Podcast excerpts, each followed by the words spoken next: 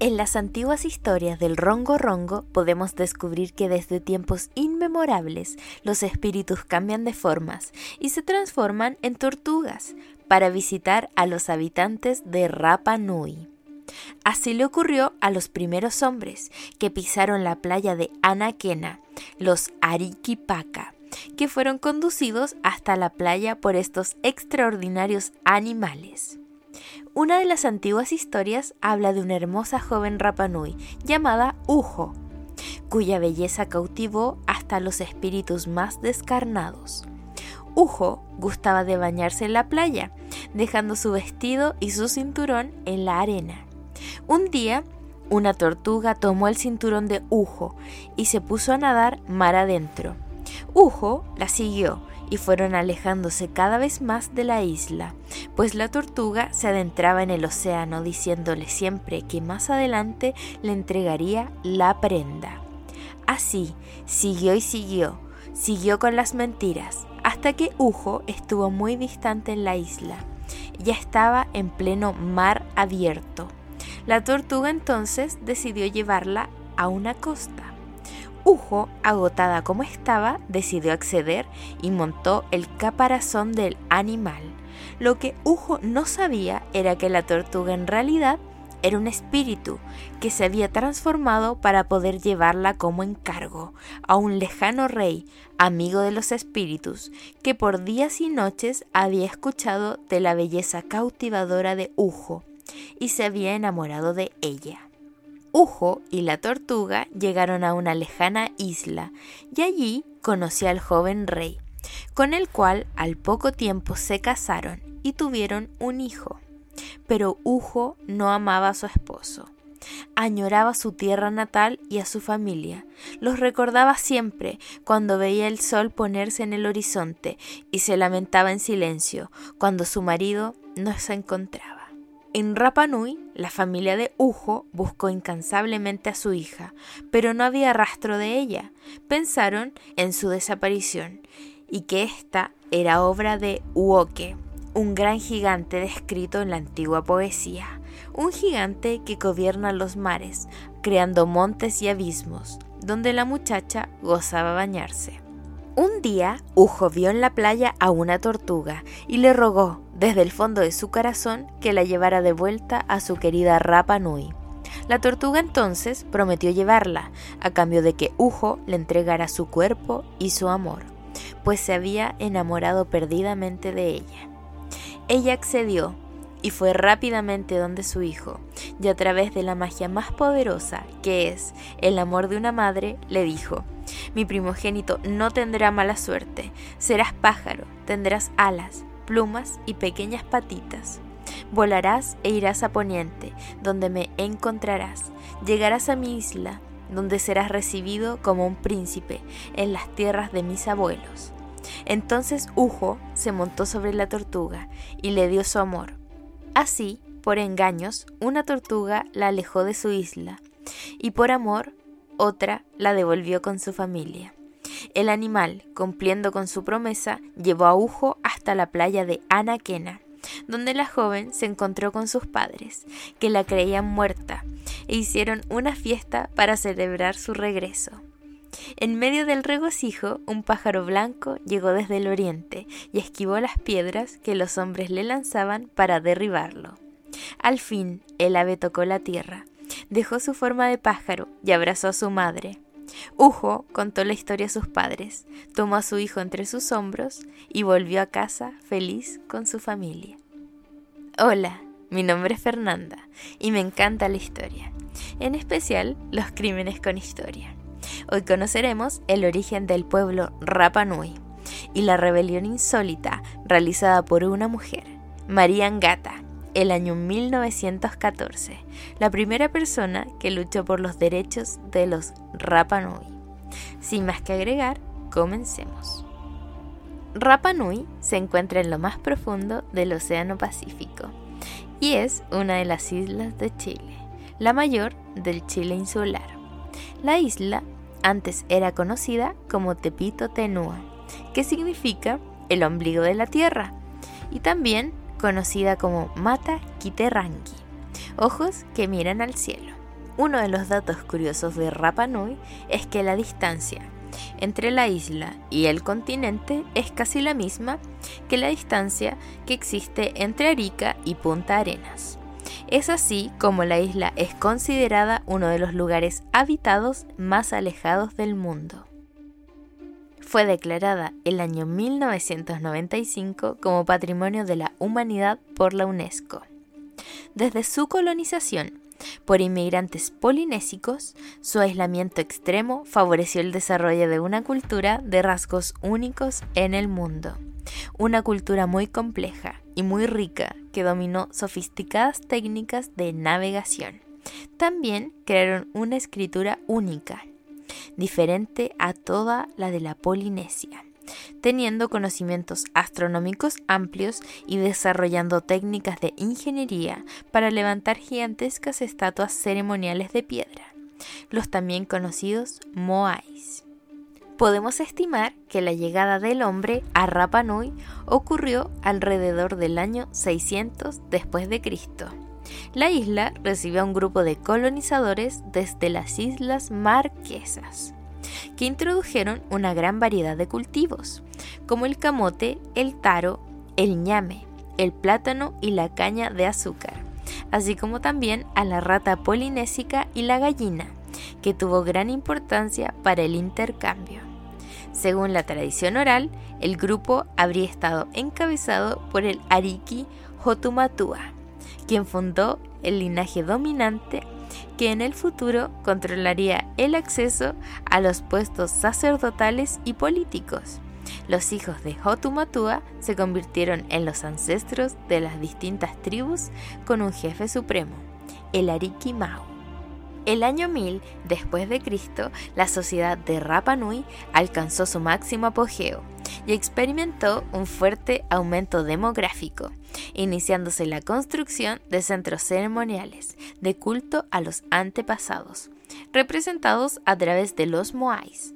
La sociedad se encontraba fuertemente estratificada, ordenada a través de linajes extensos que controlaban un determinado territorio la construcción de altares a los antepasados y el levantamiento de los enormes moais cumplían la función de reflejar el poder y la cohesión interna de cada clan. Mientras el poder político estaba concentrado en el Arikimau, autoridad suprema de carácter hereditario, y en la casa sacerdotal encargada de mantener las tradiciones religiosas y el culto a los antepasados, el crecimiento de la población, que se estima alcanzó a las 10.000 personas hizo que la presión sobre los recursos y la competencia en los distintos linajes se hiciera más intensa. La situación llegó al límite cuando la deforestación casi total de la isla impidió construir embarcaciones que podrían haber aliviado la presión demográfica sobre los alimentos insuficientes.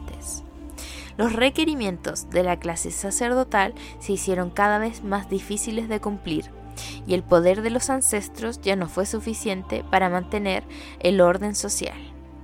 A mediados de 1600, la situación hizo crisis, estallando un feroz conflicto interno entre los clanes. El reacomodo a la nueva situación fue lento y difícil, y una de las maneras para traer la paz a la isla fue celebrar el Tangata Manu, o también conocida como la ceremonia del hombre pájaro, en la que los distintos linajes competían anualmente por el poder político. El ganador asumía un carácter sagrado, debiendo vivir solo y aislado, mientras su grupo adquiría un poder absoluto sobre el resto de la población, que incluía sacrificios humanos a los dioses para así asegurar el bienestar para el año. Estas prácticas renovaron constantemente las hostilidades, produciendo un clima de permanente violencia y crisis social. A finales del año 1600 la crisis estaba en su punto más alto, y si bien ocurriría algo que los volvería a unir, lamentablemente esto mismo los perjudicaría para el resto de los tiempos. El día 5 de abril del año 1722, fecha correspondiente al día de Pascua de Resurrección, un navío neerlandés comandado por el navegante Jacob Rockben descubrió Rapa Nui. Tras un largo viaje por los mares de todo el mundo y recorrer las costas chilenas, el navío decidió asentarse y reclamar la isla como suya. La llegada del barco europeo a Rapa Nui cambió el destino de la isla para siempre. En un comienzo, las primeras expediciones europeas fueron, según las bitácoras, amistosas. Las primeras incursiones amistosas se debieron principalmente a que Rapa Nui no era un gran punto de interés para los imperios, ya que no contaba con yacimientos extensos de oro pero con el tiempo los europeos se las ingeniaron para sacar provecho económico de sus habitantes. El año 1805 los europeos cambiaron la estrategia y decidieron secuestrar a nativos de todas las islas polinésicas, convirtiéndolos en esclavos y llevándolos a sus colonias. Lamentablemente, Rapa Nui fue la isla más afectada, debido a que era la isla más cercana a las colonias europeas. En una población que se estima habitaban alrededor de 4.000 isleños, de ellos entre 1.400 a 2.000 personas fueron secuestradas. Estamos hablando de un secuestro de la mitad de la población. La idea de los europeos fue secuestrar a hombres polinésicos, barbáricos, salvajes, grandes y fuertes, para poder someterlos a trabajos forzados principalmente en las guaneras y las haciendas algodoneras de Chile y del Perú. Lo que los europeos no sabían es que los polinésicos, al estar durante siglos en estas islas alejadas de enfermedades, eran sumamente vulnerables a las epidemias. Una vez en el continente, los polinésicos raptados de todas las islas sufrieron terriblemente por las enfermedades como la diarrea, la histoplasmosis, la tuberculosis y la epidemia de viruela de 1863. Tras la primera incursión, una oleada de barcos se dejó caer una y otra vez, efectuando secuestros a hombres, mujeres y niños, arrastrando a los habitantes con gran violencia hacia las bodegas oscuras de los barcos, donde de un día para otro aparecieron en un puerto desconocido, con un calor insoportable, sin entender el idioma y obligados a trabajar a punta de fusil, con pico y pala en condiciones espantosas, donde extraían metros y metros de guano de aves marinas, que en la época fue utilizado como fertilizante, para quien se resistiera azotes o la muerte. Muchos se suicidaron arrojándose por los acantilados, y quienes lograban soportar estas condiciones sufrían, debido a la mala alimentación que consistía en el mejor de los casos, a dos plátanos al día. El riesgo de contraer enfermedades, como la diarrea, que tenía como consecuencia la deshidratación y la posterior muerte, o la histoplasmosis, otra enfermedad mortal, que es causada por respirar el polvo del excremento seco de las aves. Este polvo se introduce silenciosamente por tus pulmones, produciendo hongos que infectan los alveolos y te asfixian lentamente. El desastre no solo fue físico, sino que también cultural. Entre los secuestrados se encontraba la familia real de Rapa Nui, incluyendo a su rey, el Ariki Kaimakoi, y a su heredero, además de toda la casta sacerdotal, y los sabios que resguardaban el conocimiento, las técnicas y el lenguaje de las tablillas rongo rongo. Las indicaciones habían sido claras, llevar a hombres grandes y fuertes para realizar trabajos forzados, pero los europeos también raptaron mujeres, ancianas y niñas, que eran sumamente exóticas en la época, para cometer los más terribles vejámenes dentro del continente. Debido a los brotes de tuberculosis y viruela que afectaron de gravedad a los polinésicos, los hospitales del Perú se vieron sumamente colapsados, principalmente en Lima, donde se inundaron de enfermos, por lo que el gobierno peruano decidió devolver a Rapa Nui a los pocos sobrevivientes. Se estima que fueron secuestradas entre 2.000 a 1.400 personas y llevadas a trabajos forzados en guaneras o haciendas algodoneras. De estas, tan solo regresaron 15, un 1% de la población secuestrada. Pero esto trajo un nuevo problema. Los 15 isleños que pudieron regresar traían consigo la tuberculosis, la que llevaron hasta Rapa Nui, lo que desató una epidemia que redujo aún más a la población isleña.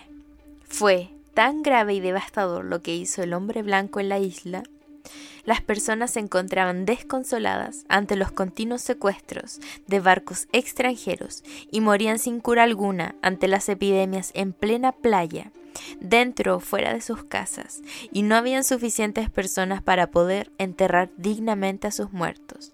Entre los Rapa Nui es conocido que el mana es la fuerza creadora, considerada un don que solo poseen los sacerdotes, reyes, dioses y seres divinos.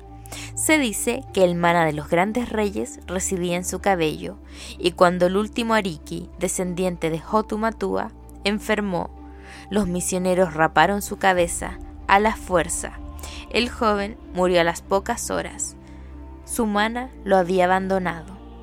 También se dice que cuando el rey fue secuestrado y obligado a trabajar en las minas, el mana abandonó la isla y por eso las tortugas sagradas, que siempre sirvieron de vínculo mágico entre los pueblos polinésicos, desaparecieron y jamás volverán a morar en Rapa Nui. Luego de los colonizadores venía el turno de los misioneros, quienes al llegar describieron a la isla como un verdadero cementerio lleno de tumbas y muertos, con osamentas a vista y paciencia de sus habitantes. Cuando la congregación Sagrado Corazón llegó a la isla, se sorprendió por el desmoronamiento de las jerarquías, la cultura y del poco conocimiento e interés que tenían los nativos en su propia historia. Los Rapanui vivían en la completa miseria, junto a un cerro de muertos y el desconocimiento de su propia cultura la llegada de los misioneros católicos franceses a manos del hermano Eugene Eunard reforzó la creciente aculturación y en tan solo dos años se bautizó a todos los habitantes de la isla de Pascua.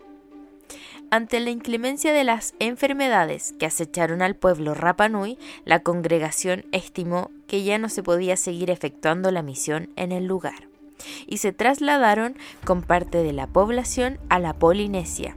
Los llevaron a trabajar a las tierras de los jesuitas que tenían en Tahiti.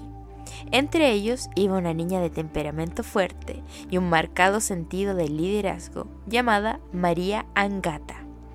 De los 4.000 isleños, el grueso de la población en 1866 estaba completamente reducido y solo quedaron 111 habitantes, en un territorio no muy diferente a un cementerio. Fue en este contexto en que un tirano francés se aprovechó de los pocos nativos que sobrevivieron en la isla. Jean-Baptiste Dutroux-Bornier, en 1868, un aventurero y empresario francés, arribó a la isla de Pascua y compró a los nativos las mejores tierras para poder establecerse. Compró frenéticamente tierras a un valor sumamente bajo, engañando, extorsionando y persuadiendo. Y una vez asentado, comenzaron los abusos. Bornier se creía dueño y señor de cada habitante de la isla, y comenzó a robar y apropiarse de los pocos bienes de los empobrecidos habitantes de Rapa Nui ejerció estrictas prohibiciones de desplazamiento, que con los años se acrecentaron. Los maltratos fueron escalando y los asaltos sexuales a las mujeres de los isleños se volvieron tristemente pan de cada día. Bornier, de hecho, llegó a raptar a su propia esposa, Coreto, quien ya se encontraba casada y fue robada por el tirano francés. Los Rapanui, completamente enfurecidos por los asaltos sexuales hacia sus esposas, se organizaron y asesinaron a Bornier, destrozando su cráneo. Tras la muerte del francés y los rumores de un pueblo salvaje lleno de bárbaros en el Océano Pacífico, Francia demostró poco interés en este territorio. No quisieron protegerlo o darle soberanía, por lo que vinieron diez cortos años de calma que permitieron a los Rapanui asentarse y traer algo de calma a la isla. Esta calma perduró hasta la llegada de un navegante chileno, llamado Policarpo Toro, En 1886, Chile tuvo la idea de anexar la isla a su territorio. Chile era el país más cercano y ningún otro país mostraba interés en la isla. Existía una oportunidad de aprovechar y desarrollar el territorio. Para lograrlo enviaron a Policarpo Toro, capitán de la Armada chilena, y quien tenía como misión comprar a los nativos los terrenos de la isla para que ésta quedara bajo la soberanía de su país. Fue así que tras varias negociaciones, los habitantes de la isla y los dueños de los terrenos, en ese momento los ex aventureros franceses, firmaron un tratado que le entregaba la isla Chile con soberanía, protección y cuidado indefinido del terreno. Cuenta la leyenda que se realizaron dos versiones del tratado, uno en castellano y otro en el idioma Rapanui. El texto en castellano habría hablado de ceder total y completa soberanía a Chile. Los Rapanui no entendían el idioma castellano, mientras que en el texto en Rapanui no hablaba de esa cesión de soberanía, solo de protección y amistad entre ambos pueblos. Esto no es tan confirmado, pero el mito se extiende hasta el día de hoy. La primera medida que tomó el Estado chileno fue llevar a familias del continente para comenzar el proceso de colonización. Pero luego de tan solo tres años de estadía, las familias regresaron, por las pocas ganancias económicas y las inclemencias de la lejanía. Fue entonces cuando el gobierno chileno decidió concesionar la isla. Arrendó el terreno por 25 años a estancieras ovejeras, reduciendo a los indígenas a meros empleados de esta. Las estancieras ovejeras llegaron a tener más de 70.000 ovejas, deambulando por la isla y comenzaron a ganar mucho dinero. Lamentablemente, las prácticas en las que incurrieron fueron terribles. Relegaron a los nativos al estado de esclavitud. Los confinaron en una zona de la isla, una suerte de gueto con enormes muros alambrados, corrales para personas, que eran mucho menores en extensión que el espacio permitido para las ovejas. Una población que estaba acostumbrada a la navegación en el mar abierto quedó relegada por estancieros ovejeros a estar confinada en un minúsculo espacio, en su propia isla. No les permitían moverse por miedo a que robaran sus animales, y si salían del confinamiento eran castigados con latigazos o amarrados por días sin agua o comida. Mientras mantenían a los hombres confinados, la compañía estanciera obligó a las mujeres a asistir solas a las fiestas nocturnas. Los estancieros más acomodados abusaron sexualmente de las mujeres de la isla, reiteradas ocasiones. Para principios del siglo XX, los Rapanui habían perdido por completo el control de su isla. No podían protegerse de los guardias, no tenían armas para hacerlo tampoco de los poderosos estancieros, que los obligaban a trabajar para ellos y les prohibían sembrar, cazar y pescar sin su autorización. Si bien es cierto, existían conflictos entre grupos rivales antes de la llegada de los europeos, los Rapanui podían vivir haciendo lo que ellos querían, y lo más importante, en libertad bajo sus propios términos y con sus costumbres de hace más de 1500 años. Las condiciones de vida se habían deteriorado tanto que los Rapanui decidieron poner orden y levantarse en contra de las deplorables condiciones de vida en las que se encontraban. Con 60 años, Mariangata lideró la revolución que pondría en jaque a los colonizadores en la isla de Rapanui. La historia de Mariangata está marcada por el sufrimiento, desde el comienzo hasta el final. Mariangata Veritaji habría nacido en 1853 en la isla de Pascua. Mariangata nació cuando Rapanui aún era una civilización capaz de leer los secretos de las estrellas, capaces de leer y escribir el rongo rongo, dominantes en la navegación y conocimientos técnicos para levantar las inmensas estructuras de piedra. En 1862, con tan solo nueve años, María Angata presenció cómo secuestraron a familias completas, hombres, mujeres y niños. Quedó huérfana de muy niña y fue acogida por los religiosos católicos, quienes la protegieron y la mandaron a Mangareva, en la Polinesia francesa, a trabajar en las plantaciones que la iglesia tenía allí. comenzó a ser golpeada por su esposo, por razones puramente domésticas. Los abusos fueron escalando cada vez más, hasta que un día el hombre tomó un palo y le dio una golpiza tan grande que le produjo una fractura en la columna, dejándola casi muerta. Al despertar, María Angata se encontró completamente desfigurada y con horribles dolores que tuvo que soportar por el resto de su vida. Una joroba se fue intensificando con los años y necesitaría de asistencia para realizar ciertos movimientos, pero también el temperamento le cambiaría, depositando toda su fe en la religión, volviéndose una mujer carismática y fuerte. Su marido murió y una vez viuda los misioneros franceses la casaron, esta vez con un buen hombre, un hombre pascuense de apellido Panocchio para aventurarse juntos, esta vez como misionera al retorno de su isla natal.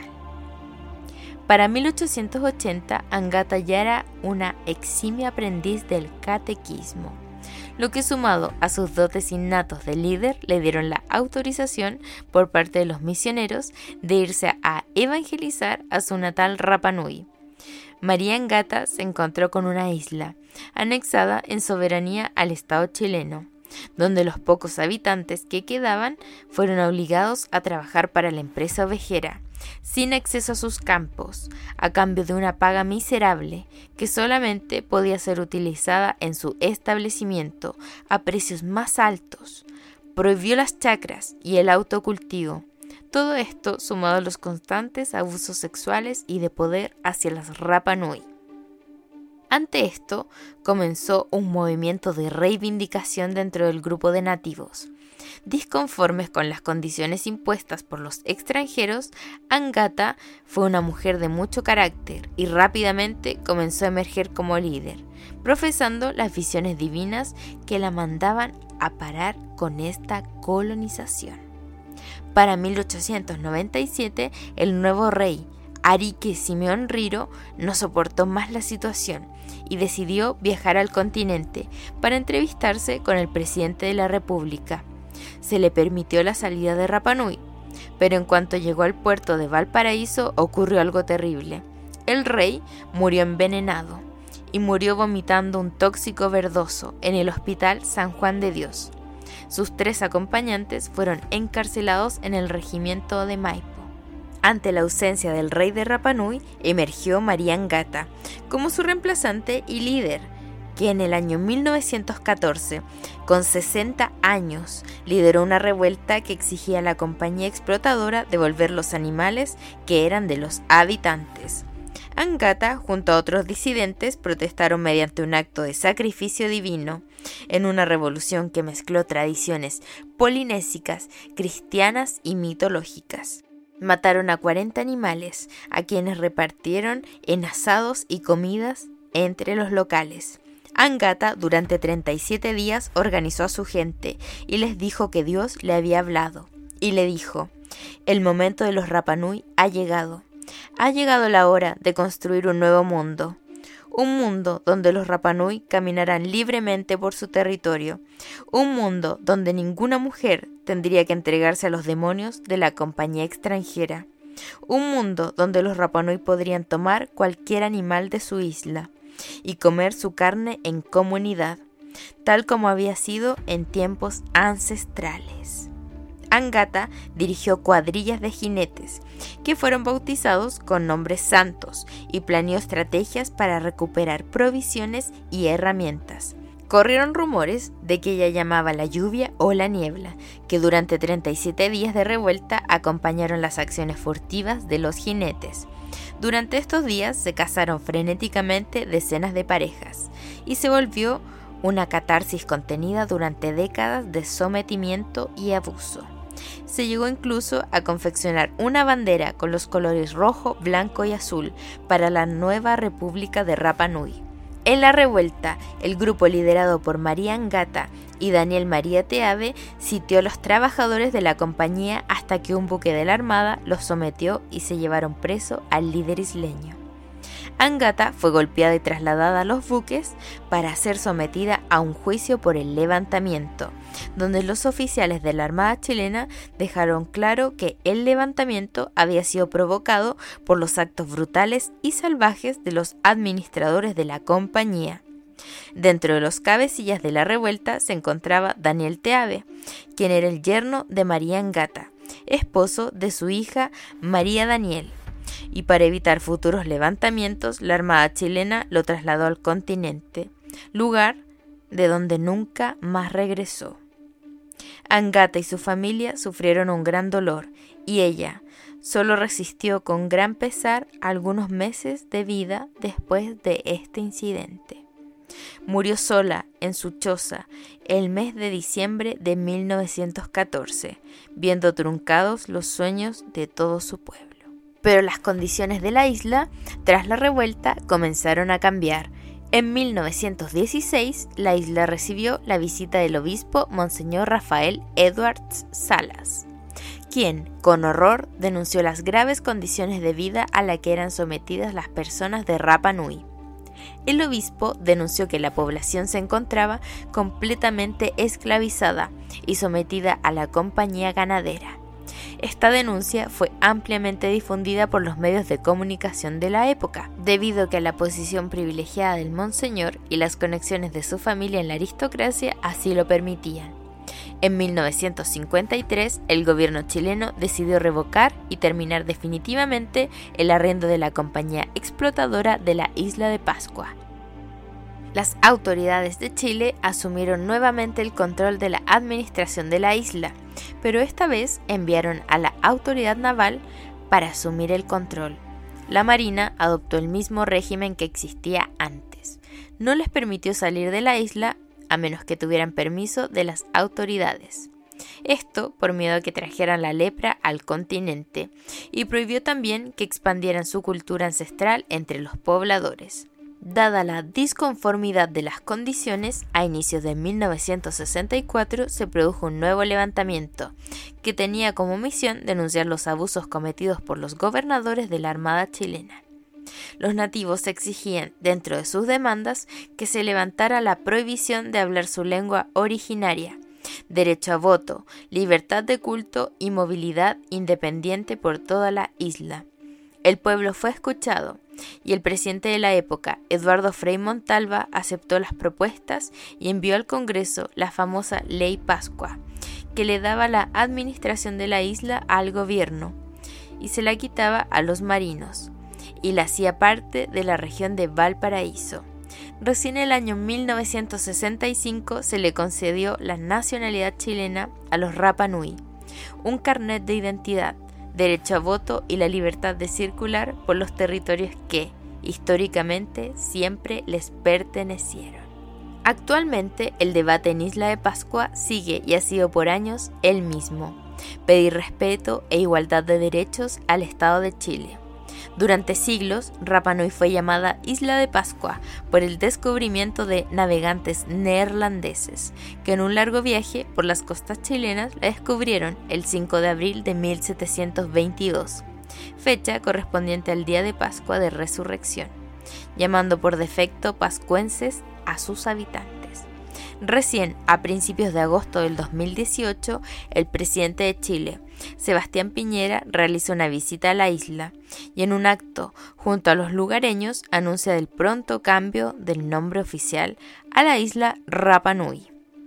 Otra de las demandas que han exigido por años las mujeres de Rapa Nui es igualdad de derecho ante el Chile continental.